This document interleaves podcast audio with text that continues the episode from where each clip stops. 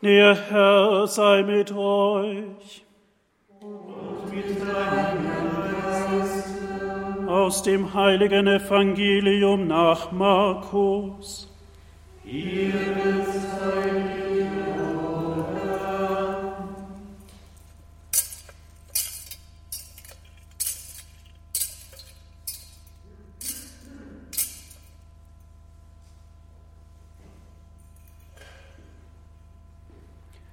Als der Sabbat vorüber war, kauften Maria aus Magdala, Maria des Jakobus und Salome wohlreichende Öle, um damit zum Grab zu gehen und Jesus zu salben. Am ersten Tag der Woche kamen sie in aller Frühe zum Grab, als eben die Sonne aufging. Sie sagten zueinander, wer könnte uns den Stein vom Eingang des Grabes wegwälzen? Doch als sie hinblickten, sahen sie, dass der Stein schon weggewälzt war. Er war sehr groß. Sie gingen in das Grab hinein und sahen auf der rechten Seite einen jungen Mann sitzen, der mit einem weißen Gewand bekleidet war. Da erschraken sie sehr. Er aber sagte zu ihnen, erschreckt nicht. Ihr sucht Jesus von Nazareth, den Gekreuzigten. Er ist auferstanden, er ist nicht hier. Seht, da ist die Stelle, wo man ihn hingelegt hatte. Nun aber geht und sagt seinen Jüngern, vor allem Petrus, ihr geht euch voraus nach Galiläa, dort werdet ihr ihn sehen, wie er es euch gesagt hat. Evangelium unseres Herrn Jesus Christus. Los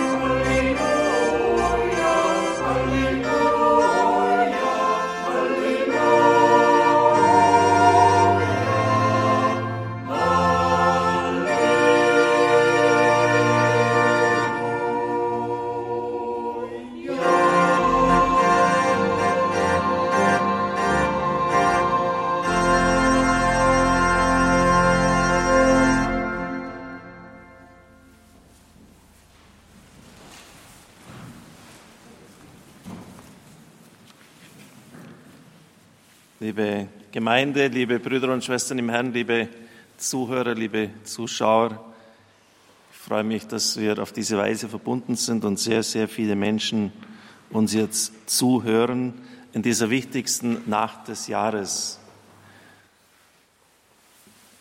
Wir haben viele Lesungen gehört. Man hat die Möglichkeit, insgesamt sogar acht vorzutragen, aber es darf auch weniger sein. Und so nehmen wir immer vier Lesungen in der Osternacht. Die Kirche will, dass die ganzen Heilsereignisse uns ins Gedächtnis gerufen werden. Die wichtigsten zumindest des alten Bundes. Und das beginnt ganz wörtlich bei Adam und Eva. Das war die erste Lesung aus dem Buch Genesis. Also es ist so bedeutsam, was in dieser Nacht stattfindet, dass der Anfang nochmals aufgegriffen wird, ins Gedächtnis gerufen wird. Eine Lesung darf aber nie ausfallen. Das steht ausdrücklich in den Anweisungen für die Liturgie.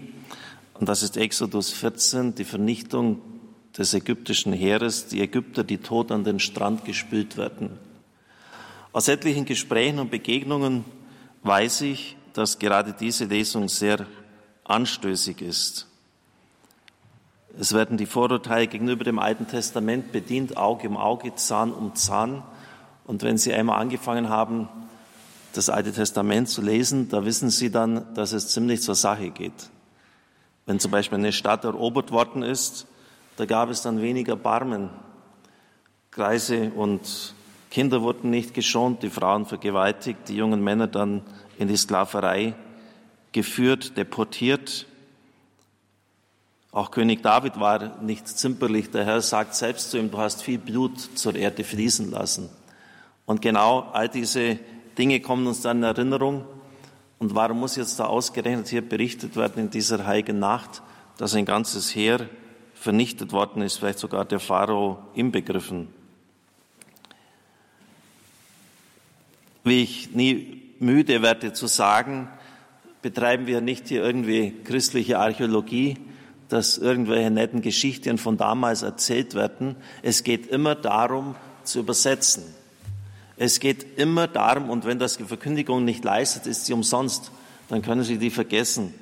Es geht immer darum zu überlegen, was hat denn das mir im Heute zu sagen?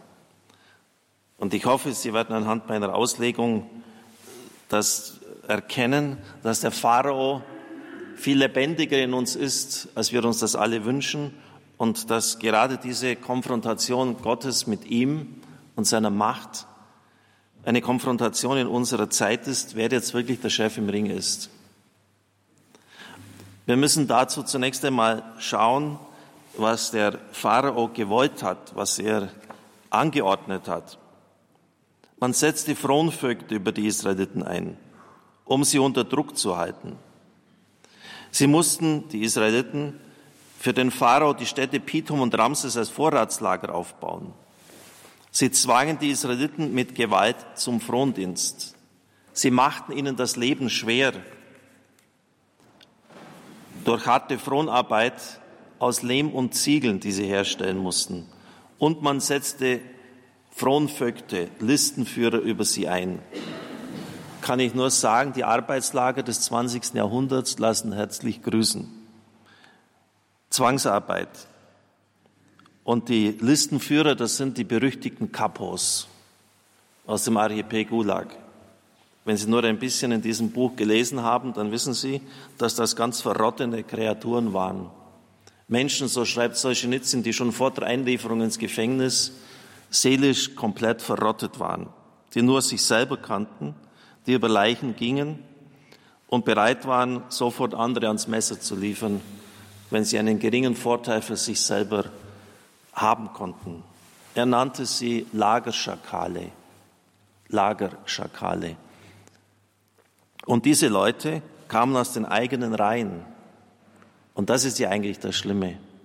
Es waren nicht irgendwie Ägypter oder andere, die man eingesetzt hat, es waren die eigenen Mitbrüder. Das berüchtigte Kapo-System, die Listenführer, die Lagerschakale. Und dann wollen sie in die Wüste gehen, um ein Fest zu feiern. Und der Pharao will das natürlich nicht, weil die so ein gefährliches arbeiten. Also werden ihnen in Zukunft nicht mehr die Arbeitsmaterialien zur Verfügung gestellt, sprich der Stroh, um ihre Ziegel zu brennen. Sie müssen sie selber besorgen.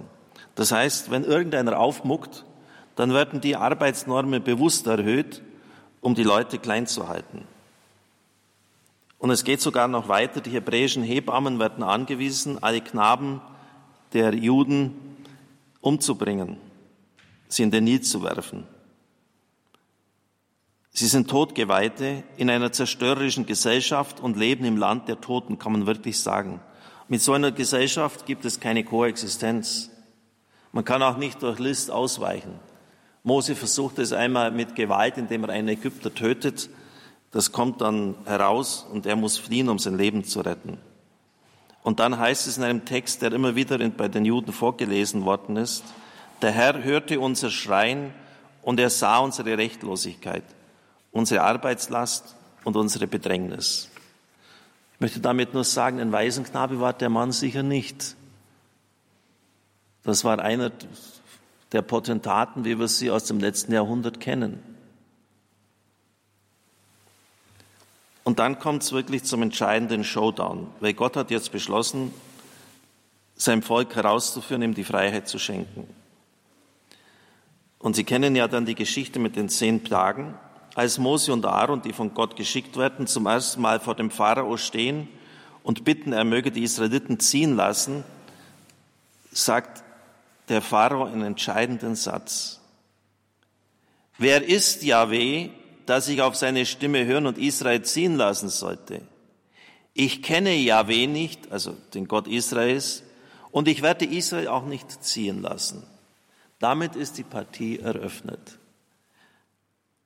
Das stolze Ich kenne Yahweh nicht wird nun im Fortgang der Erzählung aufgegriffen, und zwar gegen den Pharao gewendet. Der Gott König Ägyptens soll erkennen, wer Yahweh ist. Und wie ein Refrain die, zieht sich dieser Satz, er soll erkennen, durch die gesamte Schilderung der Geschichte mit den zehn Plagen durch. Ich lese es Ihnen da mal vor, damit man das sonst hört, zur Kenntnis nimmt, damit die Ägypter erkennen, dass ich Yahweh bin. Exodus 7,5. Dann soll der Pharao erkennen, ich bin Yahweh 7,17. Damit du, der Pharao, erkennst, keiner ist wie Yahweh, unser Gott 8,6. Damit du, Pharao, erkennst, ich bin Yahweh mitten im Land 8,18 damit du erkennst, keiner ist wie ich auf der ganzen, auf der ganzen Erde jetzt sogar. 9,14. Damit der Pharao erkennt, Yahweh gehört die Erde. 9,29. Damit die Ägypter erkennen, ich bin Yahweh. Und das haben wir heute in der Osternachtslesung gehört. Ich bin Yahweh. Und dieses Wort Yahweh heißt, ich bin der ich bin, der daseinende Gott, der helfende, der rettende Gott. Es ist also eine konsequente Steigerung, die wir hier vernehmen. Sein Name ist, dass man ihn an seinen Machttaten erkennt. Als solcher ist er nicht nur Herr im Volk Israel, sondern auch in ganz Ägypten. Er ist Herr mitten dort und nicht nur das, er ist der Herr der ganzen Welt. Wie reagiert nun ja der Pharao auf das immer dringender werdende Handeln Gottes, auf diese Selbsterschließung Gottes, auf die schrecklichen Zeichen, die er getan hat? Es ist eine ganze Skala von Reaktionen. Er versucht zunächst einmal mit Gott mitzuhalten. Seine Zauberer können ja auch bestimmte Dinge bewirken. Aber am Schluss müssen sie einsehen, dass sie Gott nicht gewachsen sind. Er versucht Kompromisse auszuhandeln. Sie sollen doch im Land Ägypten und nicht in die Wüste hinausgehen, um ihre Feiern durchzuführen. Als Mose ablehnt, der nächste Vorschlag. Okay, feiert in der Wüste, aber nicht zu weit entfernt. Nur die Männer dürfen daran teilnehmen. Der dritte Vorschlag, nicht die Frauen, sie sollen als Faustpfand zurückbleiben. Dann der vierte Vorschlag des Pharao, also Sie merken, der handelt richtig mit Mose und Aaron, letztlich mit Gott. Das Vieh soll zurückbleiben als Faustpfand. Ja, er bekennt sich zwischendrin sogar vor Gott schuldig. Als die Heuschrecken das Land verheeren, wird sein Schuldbekenntnis noch drängender. Ich habe mich versündigt vor Yahweh, eurem Gott, und gegen euch. Nun vergib mir meine Sünde, wenigstens noch dieses eine Mal. Betet zu Gott, eurem Gott, dass er noch einmal das Verderben von mir und dem ganzen Land wegnimmt. Doch, doch sobald die Gefahr vorübergeht und die Plage aufgehoben ist, verhärtet sich wieder der Pharao. Ein ständiger Wechsel, ein ständiges Hin und Her, Zugeständnis und erneute Verhärtung. Der Pharao fällt immer wieder in seine Halsstarrigkeit zurück. Selbst als seine Umgebung rät, die Israeliten doch, doch nun endlich ziehen zu lassen.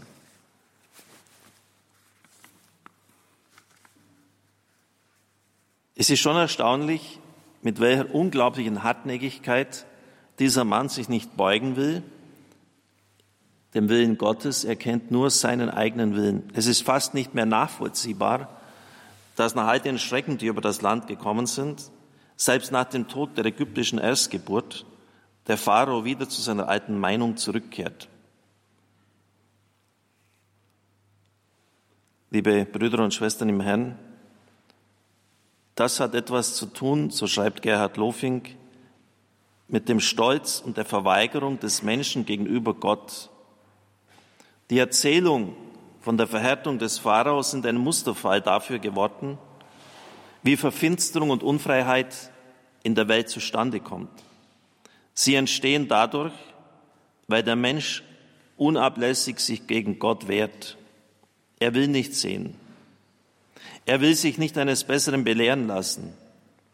Er beharrt auf seiner Selbstherrlichkeit. Und wenn er es sieht, was Gott tut, verdrängt er es gleich wieder, was er gesehen hat. Er vergisst es wieder.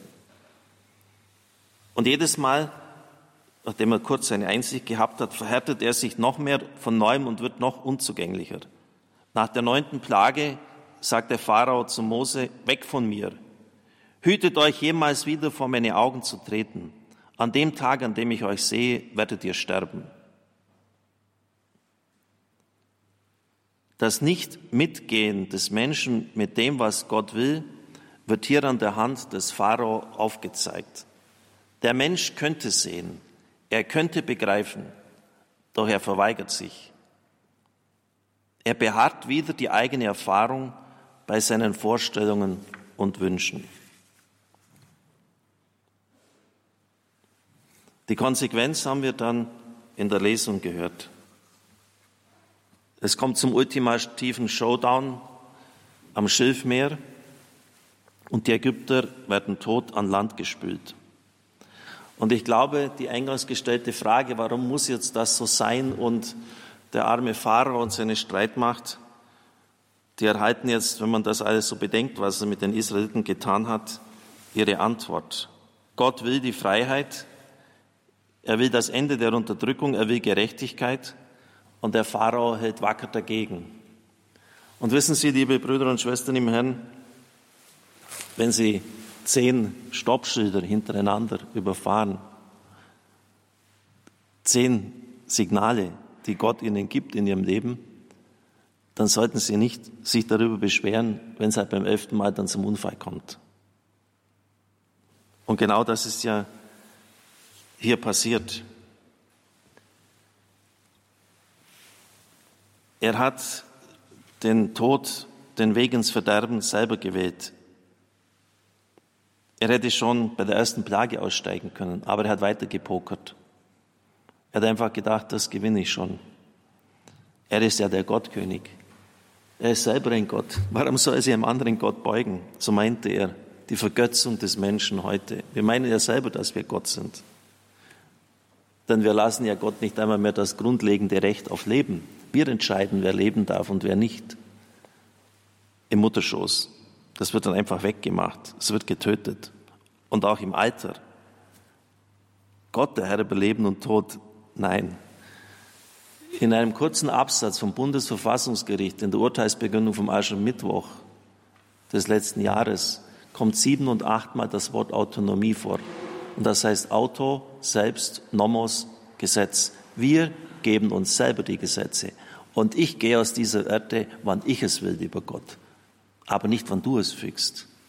Das heißt, wir bestreiten Gott die grundlegendsten Rechte, die man bisher eigentlich vollkommen selbstverständlich angenommen hat, wann, er, ob und, wann und ob ein Mensch ins Leben treten darf und wann er sich verabschiedet. Wir sind autonom. Wir geben uns selbst die Gesetze. Das brauchen wir uns doch von Gott nicht vorschreiben lassen. Liebe Brüder und Schwestern im Herrn, Gott ist doch viele für uns, wenn wir ehrlich sind, eine Nullnummer. Überlegen Sie doch bitte schon mal selber, wenn Sie vor wichtigen Entscheidungen in Ihrem Leben stehen, und das gibt es ja immer wieder, hinsichtlich des, der Wahl Ihres Partners, Ihres Arbeitsplatzes, bei entscheidenden Situationen, wie geht es beruflich weiter, in welche Richtung geht mein Leben, da spielt doch Gott überhaupt keine Rolle. Wer zieht sich denn da in die Stille zurück und sagt, da muss ich jetzt wirklich mal drüber nachdenken, ich muss beten. Ich muss still werden. Ich bete zum Heiligen Geist, dass er mich erleuchtet. Wer tut denn das? Und so ist der Atheismus, der im 19. Jahrhundert ein Phänomen von einigen Intellektuellen war, mittlerweile ein Massenphänomen geworden. Und es stimmt tatsächlich, wenn man sagt, Gott ist tot in den Herzen der Leute, in vielen, auch die sich Christen nennen, die getauft sind, ist er tot. Ich kenne Yahweh nicht, hat der Pharao gesagt. Kennen ihn unsere Leute, kennen ihn wir?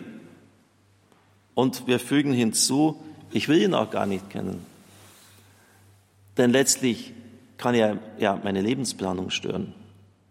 Ich weiß ja selber, was ich will und was für mich richtig ist. Und ich zeige da gar nicht mit dem Finger auf andere Leute. Ich denke an meine eigene Berufswahl. Ich habe das schon manchmal einfließen lassen. Und als ich intensiver gebetet habe, habe ich plötzlich gemerkt und mir am Tag Zeit genommen habe, äh, das ist, da ist ja ein Gegenüber da. Und furchtbar, der antwortet sogar.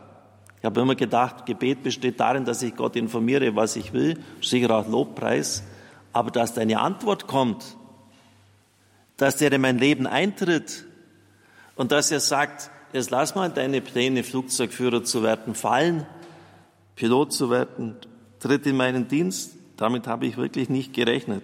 Und es hat mich gestört. Es hat mich ziemlich gestört. Und es war ein ziemlicher Kampf, eine ziemliche Auseinandersetzung, das zu tun, was er gewollt hat. Aber es war richtig. Wir empfinden Gott oft als Konkurrent unserer Freiheit. Und das ist sehr gefährlich, denn es ist töricht, wenn wir glauben, dass er der Allwissende, der Allliebende ist, sich seinem Willen nicht zu öffnen. Wie kann man denn so blöd sein? Wenn man es jetzt im, im Gesamt nimmt. Aber ich weiß auch, darum habe ich das gesagt und ich zeige mit keinem auf den Finger, ich muss auf mich selber zeigen. Ich weiß, wie schwierig das oft ist. Und deshalb weichen wir aus zu unserem eigenen Unglück. Liebe Brüder und Schwestern im Herrn, das Nichtkennen Gottes. Ich weiß nicht, wer Yahweh ist. Ich habe noch nie von dem Kerl gehört. Was will der eigentlich von mir? Der soll mich gefälligst in Ruhe lassen. Hat ja dann in Ägypten damals wirklich zu diesem, wie ich schon sagte, ultimativen Showdown geführt, zum Tod und Verderben für den Pharao, für die Erstgeborenen, für das ganze Land, für die ganze Wirtschaft damals. Meinen Sie, dass das nur Zufälle sind, wenn man Gott nicht kennen will und dass man dann eine Kultur des Todes schafft? Die Bibel legt uns nahe, dass das zusammengehört. Wir haben Inzidenzien. Wenn es über 100 geht, dann wird es schon eng. Wir müssen eigentlich eine andere Inzidenz haben, nämlich zum Beispiel das Artensterben. Im Jahr 2009, zwölf Jahre schon her, hat das Artensterben das Zehnfache dessen überschritten, was eigentlich nur irgendwie vertretbar wäre. Das heißt, wir hätten beim Artensterben eine Inzidenz von 1000. Und Experten sagen, das ist noch viel schlimmer als die Klimakatastrophe. Wir wählen den Tod.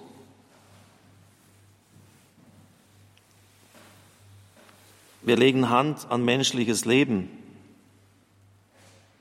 Wir wählen den Tod. Unser Entwicklungsminister wird nicht müde, immer wieder zu sagen, dass unser Wohlstand, unser Reichtum auf dem Elend vieler anderer Nationen aufbaut. Und er kann begründet darlegen, dass jeder von uns 40 Sklaven beschäftigt, die in anderen Ländern eben die Schuhe anfertigen, die Kleider, die Kosmetikartikel, die Schmucksachen. Wir wählen den Tod.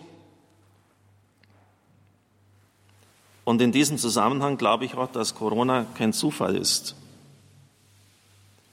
Martin Schleske, Geigenbaumeister in Landsberg, hat einen interessanten Aufsatz geschrieben mit einem provozierenden Satz. Haben wir das geistliche Recht, gegen Plagen anzubeten, als seien sie ein Feind, anstatt ihre Botschaft zu hören? Ziemlich herausfordernd. Denn ich persönlich bete auch immer, dass diese Plage des Virus aufhört, gar nicht so sehr wegen uns, sondern weil ich aus Erfahrungen meiner Freunde in vielen Ländern dieser Erde weiß, was sie dort anrichtet, wie viel Not und Elend dort geschieht. Da ist das, was bei uns passiert, ein Kinderspiel dagegen. haben wir das geistliche Recht, gegen diese Plagen anzubeten, anstatt hinzuhören, was sie uns sagen wollen. Und die Botschaft ist eigentlich relativ klar, dass wir abkehren sollen uns von der Kultur des Todes. Johannes Paul II. hat diesen Begriff, geprägt und hinwenden wollen, sollen uns zu einer Kultur des Lebens. Und zwar umfassend. Diesmal geht es nicht nur mit Kosmetikkorrekturen, liebe Brüder und Schwestern Herren. Es muss wirklich eine ganz grundsätzliche Änderung unserer Gesellschaft stattfinden. Hinblick auf die Wertschätzung des Lebens, auf bestimmte irrsinnige Ideologien, die wir uns zurechtgelegt haben. Jonathan von Mehren hat in Lifeside News geschrieben, zwei Generationen der Gottlosigkeit sind schon in unser Land gegangen. Und wir haben immer geglaubt, dass wir Gott nicht bräuchten zu unserer Moral. Aber Fakt ist, dass wir nicht einmal mehr Mann und Frau unterscheiden können, nachdem Gott tot ist. Und Sie können das wirklich bei führenden Leuten nachlesen. Ich habe es selber getan. Im Hinblick auf äh, bestimmte Ausprägungen der Gender-Ideologie. Wenn ein Kind geboren wird, dann legt ein Sprechakt der Amme das Geschlecht fest. Deshalb soll man auch ein Kind Pi nennen, Vorschlag von dieser Frau, Judith Butler, damit nicht von vornherein das Geschlecht festgelegt wird. Das sind wörtliche Zitate. Wir wissen nicht einmal mehr, wer, was Mann und Frau sind. Und das sind, das sind führende Strömungen in der heutigen Zeit, liebe Brüder und Schwestern im Herrn. Wir feiern in der Osternacht den Sieg des Lebens über den Tod. Satan, der Herrscher dieser Welt, so nennt ihn Christus, wird diese Welt nicht wie ein zweiter Gott einkassieren. Satan wird diese Welt nicht wie ein zweiter Gott einkassieren. Aber es ist wirklich wichtig, dass wir uns für das Leben entscheiden, für die Liebe, für den Sieg des Lichtes über die Finsternis. Heute in dieser Nacht bekommen wir alle Kraft dazu, auch alle Aufforderung, uns dieser Entscheidung zu stellen. Im Buch Deuteronomium wird das ja drastisch formuliert. Ich lege dir vor, Leben oder Tod, Segen und Fluch, so wähle das Leben, auf das du lebst. Wir haben die Wahl. Und vielleicht sind wir erst an der ersten oder zweiten Plage angelangt. Das heißt ja auch Plage im Hebräischen heißt ja auch Strieme und Wunde. Die erste scharfe Wunde haben wir jetzt schon empfangen. Wir können umkehren. Wir können es jetzt noch anders machen. Und ich bin schon erstaunt, auch in unserer Kirche, dass wir meinen, mit Impfen allein ist es getan. Und dann haben wir das weg und dann geht es weiter wie bisher. Das Impfen ist natürlich wichtig. Selbstverständlich. Ich würde nie sagen, das könnt ihr euch schenken. Aber wir können ein geistliches, moralisches Problem nicht technisch lösen. Wir können ein geistliches, moralisches Problem nicht technisch lösen. Das heißt, es braucht eine ganz, nochmals zum Schluss, eine ganz grundsätzliche Umkehr. Das ist ja auch dieses Wort kehrt um, das erste Wort Christi nach dem Evangelisten Markus. Eine ganz neue, grundsätzliche Hinwendung ja zum Leben, und zwar in allen Bereichen. In einer Ökologie, in der die Arten leben können. In einem Verhalten, das der Schöpfung gerecht wird. Denn wir sind ja nicht als Ausbeuter bestellt worden, sondern um die Schöpfung zu bewahren, Schamar, das hebräische Wort, und ihr zu dienen, Aboda. Das steht nämlich wörtlich drin. Und nicht über sie zu herrschen. Wir brauchen eine ganz grundsätzliche Umkehr im Umgang mit den anderen Nationen, es kann einfach nicht sein, dass in Bangladesch für ein Euro die Kleider produziert werden, die bei uns für 100 Euro verkauft werden. Das geht einfach nicht, wenn tausend Leute in eine Halle gepfercht sind. Und dann gibt es Parteien bei uns, die diesem Nachhaltigkeitsgesetz noch entgegentreten und sagen, dann verdienen ja wir weniger. 99 Euro müssen doch genügend, wie er verdient. Wir müssen uns entscheiden für das Leben im Umgang mit anderen Nationen, in der Schöpfung dem menschlichen Leben. Wir sind jetzt vielleicht erst an der ersten oder zweiten Plage angelangt. Noch ist Zeit, dass wir gegensteuern und uns für das Leben entscheiden. Und wenn wir es nicht tun, dann wird die Spirale weitergehen. Und Gott sagt dann bei jeder Plage, lieber Pharao, du wirst erkennen, wer ich bin, und zwar anhand meiner Machttaten. Und ich werde dich in die Knie zwingen, Bursche, weil ich die Freiheit will. Nicht, weil ich einfach zeigen will, dass ich der Chef bin. Ich will das Leben. Ich will die Freiheit. Ich will das Leben. Ich will, dass es den Leuten auf dieser Erde gut geht. Deshalb wähle das Leben, auf das du lebst. Wähle den Segen und du wirst leben. Amen.